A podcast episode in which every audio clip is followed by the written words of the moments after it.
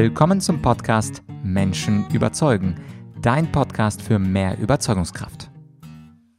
Mein Name ist Vladyachenko und in diesem zweiten Teil des Interviews mit Heribert Prantl geht es um die unausgewogene Corona-Berichterstattung und um den dysfunktionalen Sozialstaat in Deutschland. Ja, und Heribert Prantl, ich hatte das ja in der letzten Folge, in der Folge 138 ja schon gesagt, er ist ein unglaublich meinungsstarker, eloquenter und sprachgewaltiger Autor. Und ein Beispiel dafür ist sein Satz aus seinem Buch, über das wir in diesem Interview auch reden werden, Eigentum verpflichtet, das unerfüllte Grundgesetz.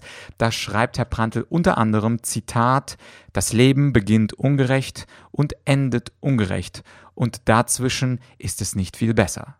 Also das ist vielleicht ein Zitat zum über den Monitor kleben, wenn man denn zumindest ein wenig äh, pessimistisch oder realistisch drauf ist. Jedenfalls geht es hier in dieser Podcast-Folge, in diesem Teil 2 des Interviews darüber, was Herr Prantl eigentlich denkt, ob die Corona-Berichterstattung wirklich ausgeglichen ist und der Titel verrät es, er denkt, dass sie es nicht ist. Und wir diskutieren, wie man denn diesen Diskurs zum Thema Corona und Grundrechtseinschränkungen etwas anders gestalten könnte und auch, was für eine Verantwortung Journalisten haben in dieser Balanceakt zwischen über Corona berichten, aber gleichzeitig auch über eingeschränkte Grundrechte kritisch berichten. Und wir sprechen auch über das Thema Verhältnismäßigkeit, also das heißt, wie sieht es eigentlich aus aus Sicht von Herrn Prantl, der übrigens auch Jurist ist und Honorarprofessor für Recht an der Universität Bielefeld. Und da ist seine These, dass die Angst, die wir alle haben, nicht achtet auf die Verhältnismäßigkeit der Maßnahmen. Und zum Schluss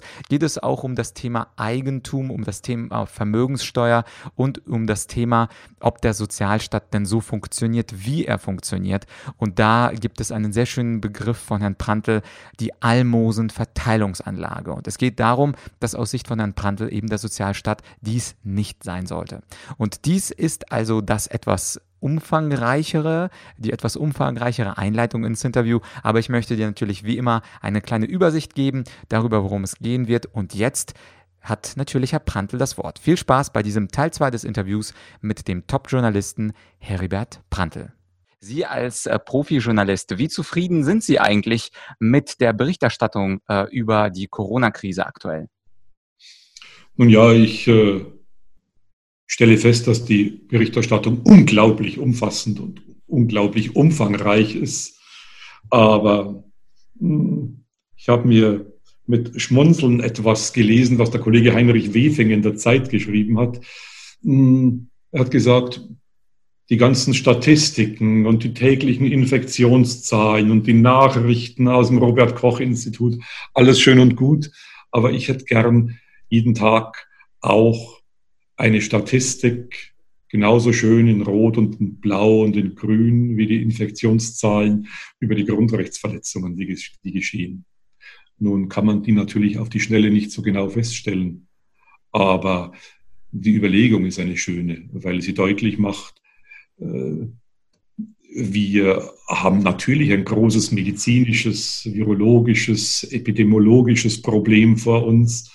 Aber wir haben auch die Probleme, was sind die richtigen Maßnahmen? Was richten wir an mit den Maßnahmen? Was richten wir bei Kindern an, wenn wir die Kinder zu Hause einsperren? Wenn wir äh, den Kindern ihre Freunde wegnehmen? Das übliche, äh, liebenswerte Prozedere in Schulen, in Klassenzimmern. Äh, was, weil es gibt unendlich viele Kinder, äh, die von den Jugendämtern nur deswegen in den Familien gelassen werden, weil sie nicht den ganzen Tag in der Familie sind sondern weil sie acht Stunden in Betreuungseinrichtungen sind. All diese Kinder und diese Jugendlichen sind jetzt rund um die Uhr zu Hause oder waren rund um die Uhr zu Hause. Ich weiß nicht, was da passiert ist in den Familien. Wir haben gelegentlich Berichte äh, gelesen von Gewalt in äh, den Familien. All das sind Folgen der Maßnahmen, die die Politik getroffen hat auf Empfehlung der Virologen. Und wir werden wahrscheinlich erst in geraumer Zeit äh, über die Schäden dieser Maßnahmen erfahren. Es ist schwierig in den ersten Wochen, wenn schnell reagiert werden muss, überall hm, verhältnismäßige äh, Maßnahmen zu ergreifen. Aber umso mehr ist es wichtig und notwendig, diese Verhältnismäßigkeit anzumahnen. Und mittlerweile machen sie auch die Gerichte in vielen Eilentscheidungen, dass sie sagen, je länger Grundrechtseingriffe, Kontaktsperren, Verkaufsverbote, Gottesdienstverbote, Versammlungsverbote, Demonstrationsverbote dauern, umso größer ist die Anforderung an den Gesetzgeber und an die Exekutive, an die Verwaltung bei der Begründung dieser Maßnahmen. Und da gibt es einiges nachzuarbeiten. Es ist äh, leicht zu kritisieren, aber wichtig und es gibt viel zu kritisieren. Ich halte viele der Grundrechtseingriffe für unverhältnismäßig. Aber diese Kritik ist äh, relativ leicht von außen äh, vorzubringen. Politik muss ja entscheiden und muss schnell entscheiden. Wichtig ist jetzt nach acht Wochen äh, Anti-Corona-Maßnahmen auch sich kritisch zu fragen, was ist die Lehre aus dem, was wir gemacht haben. Ich nehme ja an, und das sagen ja auch alle Experten, es wird nicht der letzte Virus sein, mit dem wir kämpfen. Äh, wenn endlich diese Covid-19-Krise im Griff ist, dann kommt vielleicht in einem Jahr, in zwei Jahren, in drei Jahren die nächste Pandemie. Wie gehen wir dann um? Und da möchte ich gerne, dass wir aus den Erfahrungen, die wir jetzt gemacht haben, möglichst viel gelernt haben. Es kann ja nicht sein, dass wir äh, diesen, diese Art von Shutdown, den wir jetzt im April erlebt haben, im Rhythmus von äh, einem oder eineinhalb Jahren immer wiederholen. Die Gesellschaft ist keine Ziehharmonika oder kein Pandonion, dass ich mal zusammenziehe und dann ziehe ich es wieder auseinander und dann ziehe ich es wieder zusammen. Das hält eine Gesellschaft nicht aus. Also muss ich mir ziemlich gründlich überlegen, was kann ich einer solchen Gesellschaft zumuten, ohne dass sie kaputt geht. Mhm. Und Ihr Gedanke der Verhältnismäßigkeit, ähm, ich habe auch Ihren Podcast gehört, wo Sie bei Steingarts Morning Briefing waren und die Verhältnismäßigkeit angemahnt haben. Und da habe ich mich erinnert an mein eigenes Jurastudium. Ich habe auch äh, beide Staatsexamen in München gemacht und ja. habe nochmal überlegt, Verhältnismäßigkeit im Rahmen der Grundrechtsprüfung. Wie war das nochmal? Das war doch irgendwas mit Geeignetheit, Erforderlichkeit, Verhältnismäßigkeit im engeren Sinn und dann noch der legitime Zweck. Und dann habe ich noch ein bisschen gegoogelt, was genau hieß nochmal Verhältnismäßigkeit im engeren Sinn. Und ich glaube, dass das Problem auch für Journalisten ist es, dass sie äh, diese Verhältnismäßigkeit nur sehr schwer transportieren können, denn das ist eine schwierige argumentative Auseinandersetzung und Abwägung, während so eine Graph, wo heute sind x Menschen gestorben, eine Woche später sind es 36 äh, Prozent mehr, ist für die Journalisten viel einfacher, viel einleuchtender und äh, man kann das auch sehr schön grafisch darstellen. Wenn, wenn man die Abwägung zwischen Versammlungsfreiheit und Berufsfreiheit und äh, freiheitlicher oder Gesundheit nur eben sehr schwer visualisieren kann.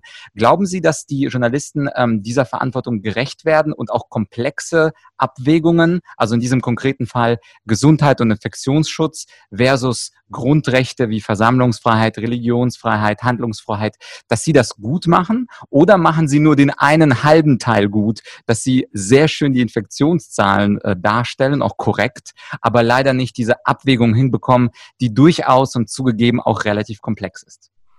Naja, Tschenko, wir haben viele Semester lang diese Abwägung gelernt und es ist uns nicht immer leicht gefallen und nicht alle Klausuren sind gut ausgegangen. So ist es in denen wir über Verhältnismäßigkeit äh, nachdenken mussten und diese Verhältnismäßigkeit prüfen.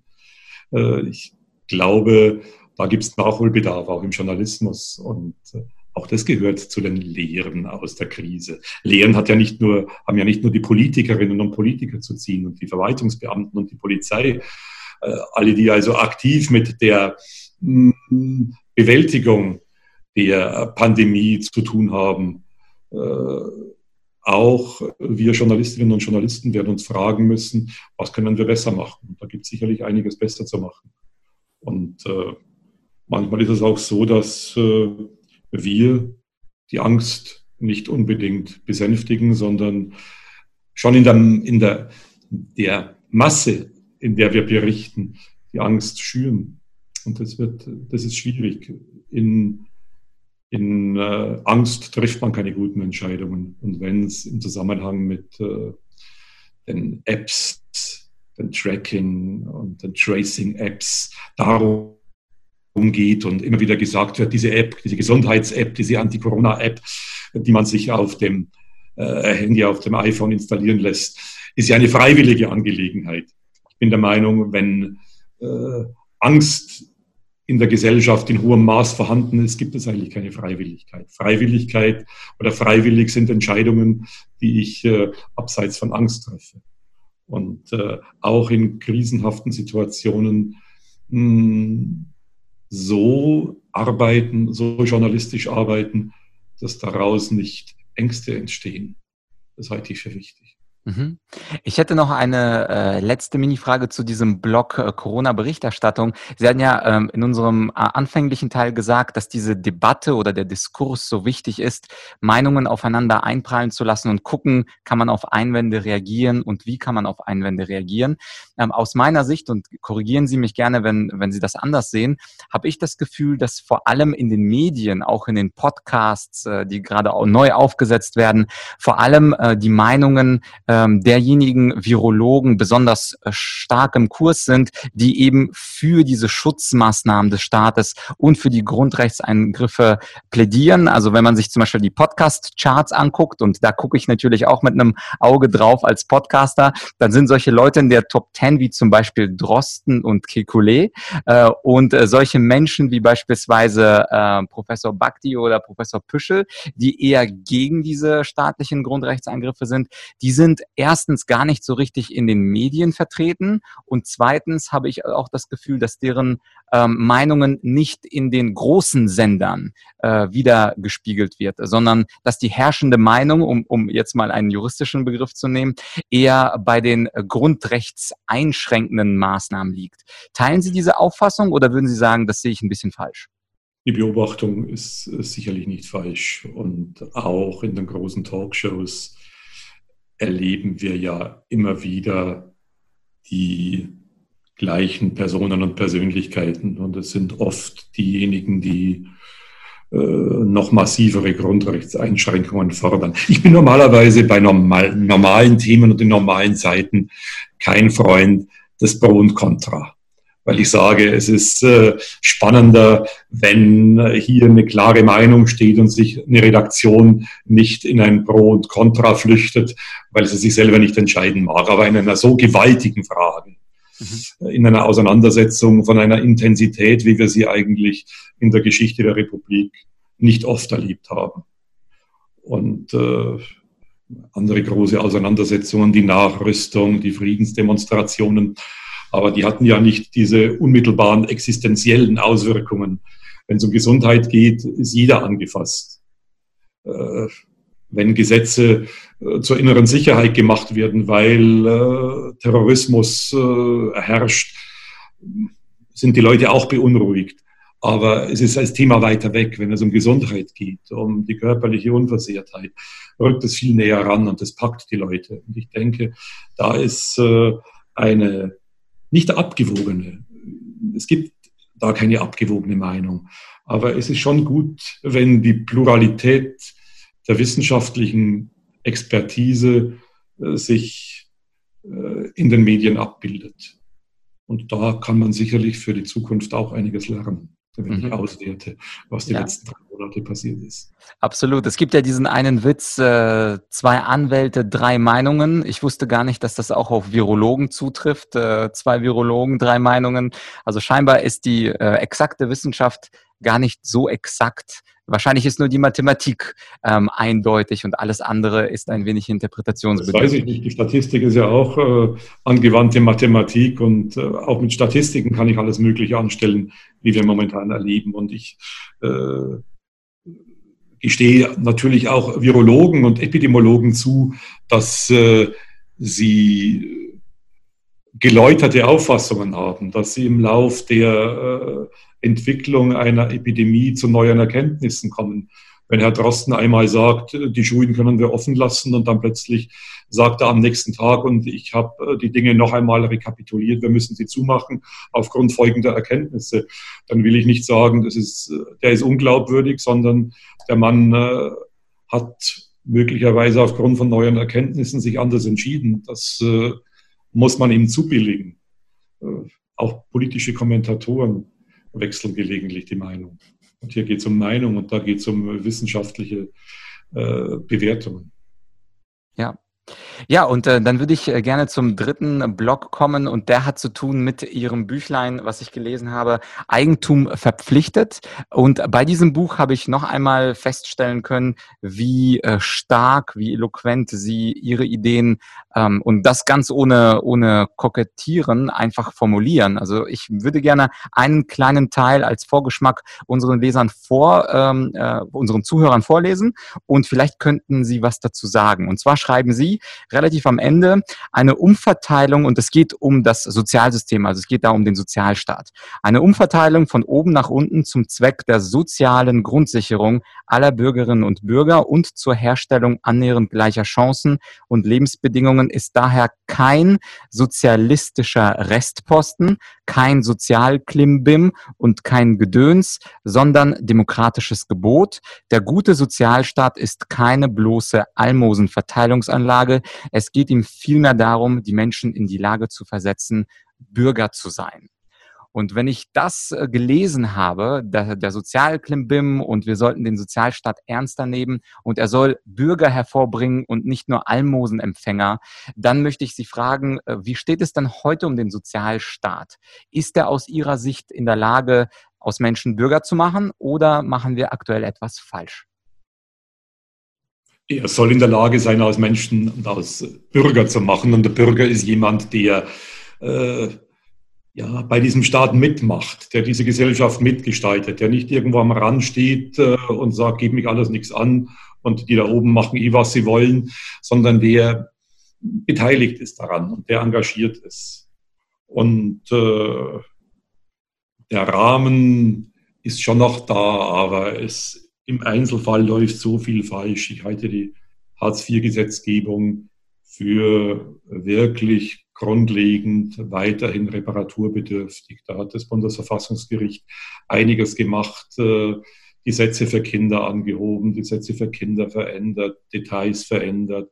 Da hat äh, die Politik in den sogenannten neoliberalen Zeiten zu weit vom Artikel 14 Absatz 2 Eigentum verpflichtet. Sein Gebrauch soll zugleich dem Wohl der Allgemeinheit dienen, zu weit davon entfernt agiert. Und äh, die Stabilität unseres Gemeinwesens und unser Gemeinwesen, unser Staat äh, und unsere Gesellschaft sind stabiler als die in Italien und in Spanien. Hat damit zu tun, dass äh, die soziale Marktwirtschaft doch äh, lange Zeit geachtet worden ist. Ich glaube, es ist zu wenig geachtet worden der Jurist, Sie, ich, wissen, wenn, man, wenn wir zu den großen Kommentarwerken äh, des, äh, zum Grundgesetz greifen und schauen, was wird wie umfangreich äh, diskutiert und beschrieben, dann werden wir feststellen, dass äh, zum Artikel 14 Absatz 2 Eigentum verpflichtet, die Kommentierungen nicht besonders umfangreich sind. Bei anderen Artikeln des Grundgesetzes ist die Kommentierung viel, viel ziselierter, viel, viel weiter. Und das sagt schon etwas aus. Das sagt aus, dass der Sozialstaat, die sozialstaatliche Verpflichtung und die Wichtigkeit des Sozialstaats nicht den Rang hat bei den Juristen, auch bei den Wirtschaftlern, vielleicht auch bei den Politikern, den äh, sie haben sollte. Kürzlich ist äh, der große Sozialpolitiker Norbert Blüm gestorben, mit dem ich auch gerne telefoniert habe. Ein wunderbar eloquenter, sehr plastisch reden könnender Politiker. Jetzt frage ich mich, jetzt frage ich Sie, wo ist eigentlich der Nachfolger von Norbert Blüm? Die beiden Politiker, die ich jetzt genannt habe, Norbert Blüm und Heiner Geißler als äh, besonders ja, volkstümliche und packende Politiker sind beide Sozialpolitiker. Warum fällt einem heute nicht sofort ein packender, ein überzeugender Sozialpolitiker ein? Es fallen einige, einem einige Wirtschaftspolitiker ein, eine Politiker aus dem Bereich der inneren Sicherheit. All das, all die sind präsent. Aber ein Politiker, ganz gleich, ob ich äh, dann äh, seine Thesen vertrete oder, oder denen folge oder nicht, jemand, der wie äh, Norbert Blüm sich hinstellt und plakatiert, aber die Rente ist sicher. Und dann diskutiert man darüber, ob so ist, glaube ich dem oder glaube ich ihm nicht. Wo sind die großen Sozialpolitiker? Und schon dieses Faktum, dass einem dann nicht sofort einer einfällt und es auch nach längerem Nachdenken nur ganz wenige sind, ist bezeichnend. Die Sozialpolitik spielt nicht die Rolle, die sie in einem äh, guten Staat, in einer guten Demokratie spielen müsste. Erst gute Sozialpolitik macht aus unserer Demokratie eine, die so ausschaut, wie wir sie gerne wollen, dass wir miteinander Zukunft gestalten. Liegt es daran, dass der Sozialstaat kein Geld hat oder liegt es daran, dass die Ideologie oder einfach die Ideen schlecht umgesetzt werden? Also Theoretisch hätte ja der Staat Geld und Sie sprechen auch in Ihrem Buch die Vermögenssteuer ähm, an. Ich fand auch ein Zitat von Wolfgang Bocken, Birkenförde sehr bezeichnet. Das, das ist ein äh, Richter gewesen am Bundesverfassungsgericht, der mal geschrieben hat, Zitat, die Sicherung unbegrenzter Eigentumsakkumulation ist nicht Inhalt der Eigentumsgarantie. Das war ein sehr schönes Zitat. Äh, sowieso so, dass Bundesverfassungsrichter sehr, sehr gut formulieren können. Ähm, und die Frage Alles ist viele. Genau, nicht alle, aber viele. Ich hatte vor kurzem Paul Kirchhoff ähm, hier im Interview. Der gehört sicherlich zu den eloquenteren von, von den Richtern. Und mein. Der Redner, ja. Genau, der ist. Und Böckenförde, dessen äh, Zitat Sie eben genau. vorgelesen haben, Böckenförde war so etwas wie wirklich der Einstein des Staatsrechts. Ja. Äh, und, und, und, meine Frage nochmal zurück. Also ähm, hat der Sozialstaat zu wenig Geld oder gibt es zu, zu unklare Ideale? Sollte man die Vermögenssteuer einführen? Also was machen wir denn jetzt? Also wenn Sie jetzt Kanzler wären, was würden Sie dann am Sozialstaat genau verändern? Dass wir zu wenig Geld haben, ist ja nicht ganz vorstellbar. Wir sehen ja jetzt, äh, welche Geldmittel der Staat in der Corona-Krise einsetzen kann. Aber es ist sicherlich so, dass die Maßnahmen zur Finanzierung des Sozialstaates äh, nicht so ganz ideal sind. Über die Vermögensteuer wird jetzt seit Jahrzehnten rumdebattiert und es wird immer so getan, als hätte das Bundesverfassungsgericht die Vermögensteuer verboten. Hat, hat es nicht gemacht. Das Bundesverfassungsgericht hat bloß äh, eine bestimmte Art und Weise der Berechnung äh, dieser Vermögensteuer ein Stoppschild vorgehalten. Aber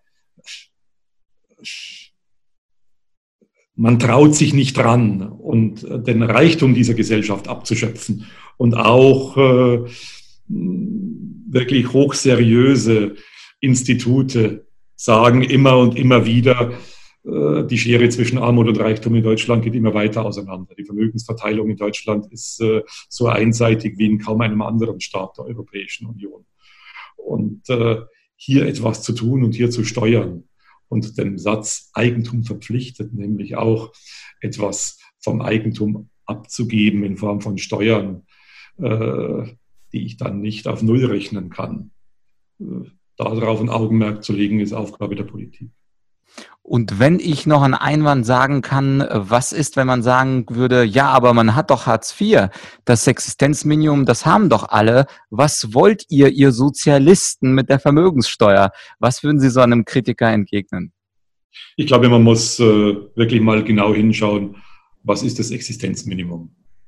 Äh, das Existenzminimum ist nicht etwas, mit dem ich gerade noch leben kann, sondern mit dem ich mich als Bürger an dieser Gesellschaft beteiligen kann. Und äh, die Kleinlichkeit, mit der Hartz IV berechnet wird, mit der Familien kurz gehalten werden, ist eines Sozialstaates nicht würdig.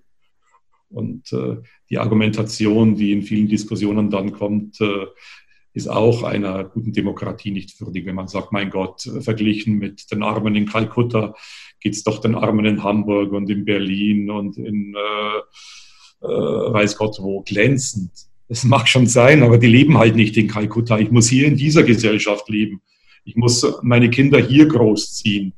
Und ich muss äh, äh mit an die Kinder und, äh, an Kindererziehung und daran, den Kindern alle Chancen äh, zu geben, auch denen aus äh, den unteren sozialen Schichten. Das ist mir beim Thema Sozialstaat besonders wichtig. Schauen wir äh, doch hin, ausgerechnet derjenige, der Hartz IV eingeführt hat, nämlich Gerhard Schröder, kam ja sozusagen von ganz unten. Und der Sozialstaat, die Förderung durch BAföG und all diese Förderungsmöglichkeiten des Staates, die es in den 60er äh, Jahren gab und in den 70er Jahren, haben es ihm ermöglicht, dass er aufsteigen konnte und sogar Bundeskanzler werden konnte. Und diese Möglichkeiten gibt der Sozialstaat. Deswegen ist der Sozialstaat für mich wichtig, weil er einfach die Kräfte aktiviert, die in der Gesellschaft stecken. Und wir haben jetzt die migrantischen Generationen und äh, dieses Erleben und dieses Aufwachsen in äh, ganz verschiedenen Welten ist ja etwas unglaublich Bereicherndes. Und diesen Reichtum, diesen Reichtum für diese Gesellschaft zu nutzen, ist wichtig. Und das macht erstmal Schule, Bildung. Äh, es geht im Kindergarten los, in den Kindertagesstätten. Und äh, es muss auch so sein, dass äh, in den sozialen Problemvierteln in München, in Hasenbergel, Kinder mehr Betreuung brauchen als im einkommensverwöhnten Grünwald. Und in anderen Städten gibt es äh, diese Problemzonen auch. Da muss alles hin, was äh, ein Sozialstaat aufbieten kann an Betreuung und an Förderung und an äh, ja, Bereitschaft wecken. Dann wäre ich zufrieden und da gibt es ungeheuer viel zu tun. Sehr gut. Äh, eine allerletzte Frage hätte ich noch, und zwar ähm, stelle ich sie immer Politikern. Ich hatte hier schon einen Podcast so an, an Dutzend Bundestagspolitiker und denen stelle ich so eine Kanzlerfrage, aber nicht im Sinne, wer wird Kanzler, sondern wenn Sie jetzt Kanzler wären und Sie könnten eine Reform durchboxen, die auch hoffentlich dann für zehn Jahre, 20 Jahre bleiben würde, wäre das die Vermögenssteuer? Ich äh, habe Ihrem kleinen Büchlein entnommen, dass Sie eher dafür sind, oder wäre das vielleicht etwas anderes? Ich würde sofort, und das wäre meine Maßnahme, die Berufe, die sich, ja, die sozial besonders wichtig sind, das sind die, die sich um Kinder kümmern und die, die sich um die Alten kümmern. Die Pflegekräfte für Kinder und die Pflegekräfte für die Alten. Die würde ich sofort deutlich um 30 Prozent, um 40 Prozent, um 50 Prozent in den Gehältern anzuheben versuchen, dafür zu arbeiten. Mhm. Wenn ich das entscheiden könnte, wäre ich glücklich und das wäre einer Kanzlerschaft wert. Ja, äh, Herr, Brandl, vielen Dank. Das ist ein sehr schönes äh, Schlusswort. Schlussplädoyer für den Sozialstaat. Wenn jetzt Menschen mehr von Ihnen wissen wollen, Sie haben natürlich nicht nur dieses kleine Büchlein Eigentum verpflichtet. Man findet ja auf Amazon und überall im Buchhandel auch viele andere Bu Bücher. Was ist der beste Weg, mit äh, Ihnen oder von Ihnen zu lernen im Internet? Ich würde äh, zwei meiner letzten Bücher empfehlen zu lesen. Auch deswegen, weil sie, glaube ich, äh, man muss nicht zu einem Problem 400 Seiten lesen, sondern beide Bücher handeln von Menschen, von bekannten und unbekannten Menschen, von Politikern, von Wissenschaftlern. Und ich versuche in beiden Büchern zu sagen, wann haben die, auch wenn sie viel Falsches gemacht haben, etwas wirklich Richtiges gemacht und worin bestand, bestand es. Das eine Buch heißt, was ein Einzelner vermag. Etwas gespreizter Titel, aber ich habe ihn absichtlich so gewählt, weil ich sagen wollte, auch ein Einzelner kann in bestimmten Situationen die Gesellschaft voranbringen. Er kann was Tolles, was Wichtiges tun, so viele Fehler er auch sonst gemacht haben mag. Mhm. Und äh, das zweite Buch, das ich empfehlen möchte, setzt diese Überlegung fort. Es hat im Titel einen Satz von Erich Kästner. Der ganze Satz lautet, es gibt nichts Gutes, außer man tut es. Und der zweite Teil, außer man tut es, ist der Inhalt dieses Buches. Ich äh, stelle ein paar Dutzend Menschen vor, die in bestimmten Situationen etwas Gutes getan haben und äh, etwas getan haben, was uns, was die Gesellschaft vorangebracht hat. Und äh, auf die Art und Weise Vorbild sind. Vorbilder sind da nicht Leute, die irgendwie von äh, der Geburt bis äh, zum Sterben immer gut waren und äh, heiligmäßig durchs Leben geschritten sind. Für mich sind Vorbilder die Leute, die in bestimmten kritischen Situationen etwas getan haben, was sich nicht jeder getraut hätte. Und äh, diese Schilderungen, diese Persönlichkeitswürdigungen sollen dazu auffordern, in bestimmten Situationen sich etwas zu trauen. Herr Brandl, das werden wir natürlich verlinken in der Beschreibung zum Video und zum Podcast. An dieser Stelle äh, vielen Dank für das Interview, sowohl für die Rhetorik-Tipps am Anfang als auch für Ihre Corona-Einschätzung und ganz zum Schluss immer spannend, äh, politisch zu denken und politisch auch abzuwägen. Äh, Sie sind auf jeden Fall jemand, der klare Meinung hat. Nicht aller, jeder Bundestagspolitiker hat so klar geantwortet auf meine Kanzlerfrage wie Sie. Da kann der Bundestag oder der eine oder andere auf jeden Fall noch was lernen. Und ich wünsche Ihnen natürlich natürlich einen schönen, schönen Abend. Bleiben Sie gesund und ich hoffe, dass wir noch viel von Ihnen lesen werden. Danke sehr. Und bleiben Sie demokratisch. Ja, ja, die Themen Vermögenssteuer und Sozialstaat und ob er zu groß oder zu klein ist, das sind natürlich ewige Streitthemen. Und wenn du auch interessante Ideen dazu hast oder einfach dich mitteilen möchtest, weil du das Gefühl hast, ja, ich habe Zeit und ich möchte einfach mal eine halbe Seite schreiben und damit der Vlad mal was lernt über Sozialstaat und Vermögenssteuer, dann schreib mir doch gerne deine Meinung an podcast.argumentorik.com. Die Bücher von Herrn Prantl, die findest du natürlich wie immer in der Description beziehungsweise auf argumentorik.com slash podcast und hier die Podcast Nummer 139. Also die beiden Bücher, was ein Einzelner vermag und das Buch Außer man tut es, was Herr Prantl am Ende angesprochen hat. Und wo wir schon bei Büchern sind, ich möchte dich auch ermutigen, natürlich deine Kommunikation und deine Eloquenz und auch deine Überzeugungskraft zu steigern. Und der beste Weg, das zu tun, ist es natürlich ein wenig Rhetorikkenntnisse zu schärfen. Und deswegen möchte ich dir am Ende dieser Interviewfolge nochmal ein E-Book von mir empfehlen. Das E-Book mit dem Titel Weiße Rhetorik. Da geht es um das Thema besser zuhören, da geht es um das Thema besser argumentieren, da geht es um das Thema bessere Fragen stellen. Das heißt also, du hast gleich drei Bücher zum Lesen. Das E-Book Weiße Rhetorik ist übrigens komplett kostenlos. Das kannst du dir sofort als PDF runterladen. Nochmal auf argumentorik.com slash Podcast und dann nach der aktuellen Folge, beziehungsweise wenn du es jetzt nicht im Mai 2020 hörst, nach der Folge 139 suchen. Wenn du mir einen Gefallen tun kannst, dann weißt du ja, das Beste, was du für mich tun kannst, ist, diese Podcast-Folge irgendwo zu posten. Also ob bei Facebook oder bei Xing oder bei LinkedIn oder in einer WhatsApp-Gruppe, wo auch immer. Ich würde mich auf jeden Fall freuen, wenn wir gemeinsam die Reichweite dieses Podcasts steigern würden, damit mehr Leute lernen, was Rhetorik ausmacht, damit mehr Leute strittige Gedanken hören, zum Beispiel zum Thema Eigentum, zum Thema Vermögensteuer oder zum Thema Sozialstaat. Denn wir brauchen mehr tiefsinnige Diskussionen und nicht nur plakative Entwürfe oder kurze Zitate. Und genau dafür ist ähm, der Podcast da, um Ideen zu geben, um auch Streit zu fördern. Hin und wieder bekomme ich auch mal eine sehr meinungsstarke E-Mail an podcast.argumentorik.com, die mir sagt, das und jenes und dies dies und das ist meine Auffassung und das ist absolut okay. Genau dafür soll der Podcast da sein. Menschen überzeugen, klappt nicht immer, aber Menschen überzeugen kann immer häufiger klappen, wenn man sich nämlich an die Regeln der Rhetorik hält. Ja, das war's also für dieses Mal. Wenn du mir noch eine Bewertung bei iTunes gibst, ja, dann, dann schwelge ich einfach nur dahin, denn eine schöne Bewertung macht natürlich meinen Tag immer ein bisschen schöner. Und ansonsten würde ich sagen, hören wir uns bald wieder. Dann wieder mit einer Solo-Folge, also mit etwas von mir, ein paar Tipps.